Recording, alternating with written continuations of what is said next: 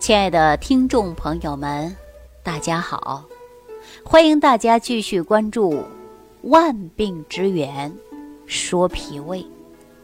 那在节目当中啊，我给大家讲了很多关于气血的知识，也给大家讲了一些如何调养脾胃的问题啊等等，讲的比较多。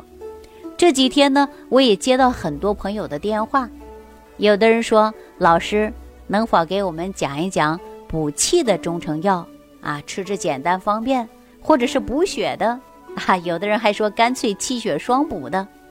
实际呀，我可以给大家讲啊，但是大家能否吃，能否用？我希望大家不要听了我讲了你就立马去吃，也不要立马去用这些中成药。为什么我在节目当中很少给大家提呢？因为大家呀。从来没有学会辩证，啊，说了一个中成药，自己就去买了，回来就吃了，结果吃了不理想，那可能又给我打电话了。所以说，我就很少在节目当中给大家提到这些了。那当然，你能不能用这些中成药？那我希望大家呀，你最好到你当地的大夫那里啊，医生那里。你问过之后，你再用；没用过的时候啊，你别乱用，啊。那我们说这方面的药确实是不少，因为中医认为啊，气虚啊多为肺气虚或者是脾气虚，脾气虚则表现的就是气短懒语，啊食欲不振，还有呢胀。如果说气虚下陷呢，还会出现。内脏下垂、脱肛，女性呢，啊会出现呢子宫下垂的症状。那肺气虚呀，就会表现为少气，气息不能接上来，说话呀就会很低声，啊容易出现的就是出虚汗，动不动就气喘。由肺气呀，可以让我们郁于全身的这个肺气呢。又赖源于我们脾胃的运化水谷精微来濡养的，所以说脾气能够旺盛，肺气才能充足。所以说呀，大家一个人的脾胃好不好，那就决定一个人呐是否是气虚。一个人的脾虚也会导致一个人的气虚啊。但是我们啊常用的有一些中成药，常用的中成药记好了。但是你要吃，你想用，一定要到你当地的医生那里问过之后，哎，你看看你能否用，是不是啊？那我们常用的有四君子丸，还有补中益气丸，还有参苓白术散、人参健脾丸啊，包括香砂六君子都有人用啊。为什么有这么多呢？因为你症状不同，所以说呢，选择补气的方子也是不一样的。那这方面的中成药确实是很多，但是中医讲到的就是辩证，不能胡乱的乱吃啊。如果你出现的是气虚，那你可以到你当地好好找个医生问问，看看需要哪一种的中成药才适合你。大家记住了吗？哎，说到这几位啊。那我们再说一说养血的中成药，说我们这个气血不足啊，主要呢也是因为脾胃化生不足，久而久之的呢，就是气血也不足了。脾胃不化生气血那么充足了，那你说你气血能好吗？对不对呀？失血过多所导致面色会萎黄啊，啊，口唇发紫啊，头晕耳鸣啊，心悸失眠呐，以及。出现女性啊月经失调的现象，啊，这种呢也是很常见的。那我们说如何选用一些补血的产品呢？大家呀，也可以用一些阿胶补血膏，哎，这也是很好的补血方法。还有呢，叫复方阿胶浆，以及当归补血口服液等等，啊，这些都是补血的。但是我还是那一句话。因为我们既然出现的是气虚还是血虚，它是分得特别特别清楚的。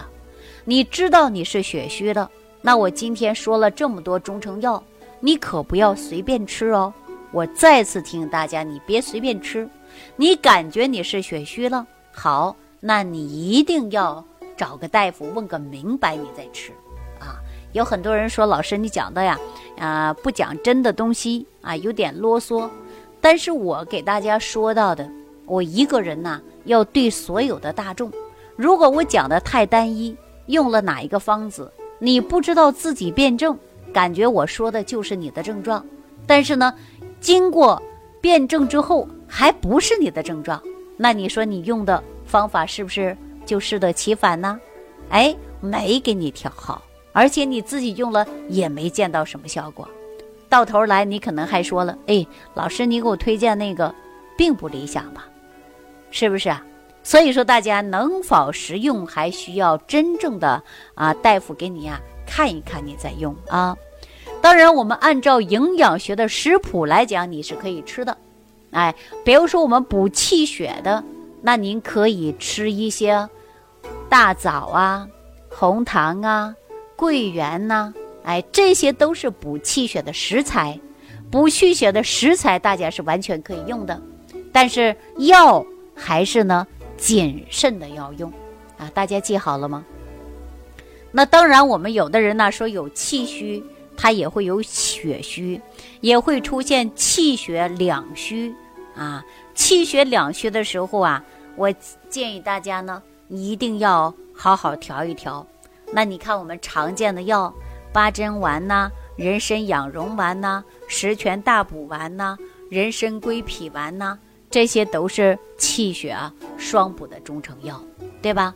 那针对自己的问题呢，我们也应该呀来调一调的。但是如果自己无法辩证，那你呀最好就不要乱用了，因为在你乱用的过程中啊，就会导致你问题越来越严重。哈，今天我给大家讲的是不是都干货啊？我相信很多人呢，经常说我啰嗦的，这期我绝对没给大家啰嗦哈。但是我提醒大家，可不要乱用啊。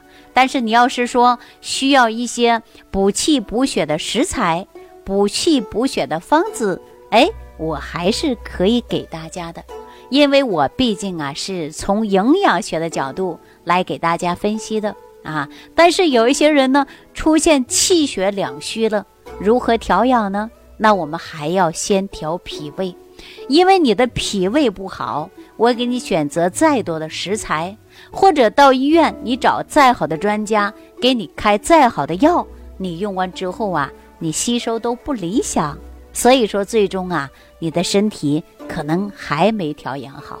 那这个问题怎么办呢？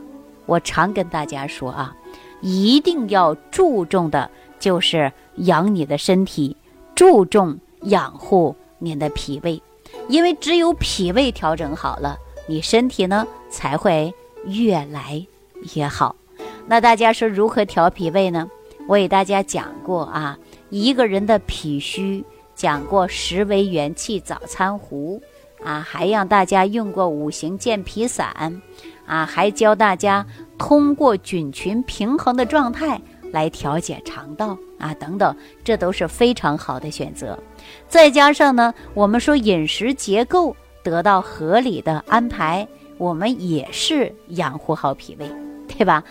呃，在此呢，我也要提醒所有的听众朋友啊，养护脾胃就是要我们学会吃好饭啊，吃好了，喝好了，你还得睡好。如果说大家睡眠不好，也会影响你心烦易怒的，睡眠不好也会。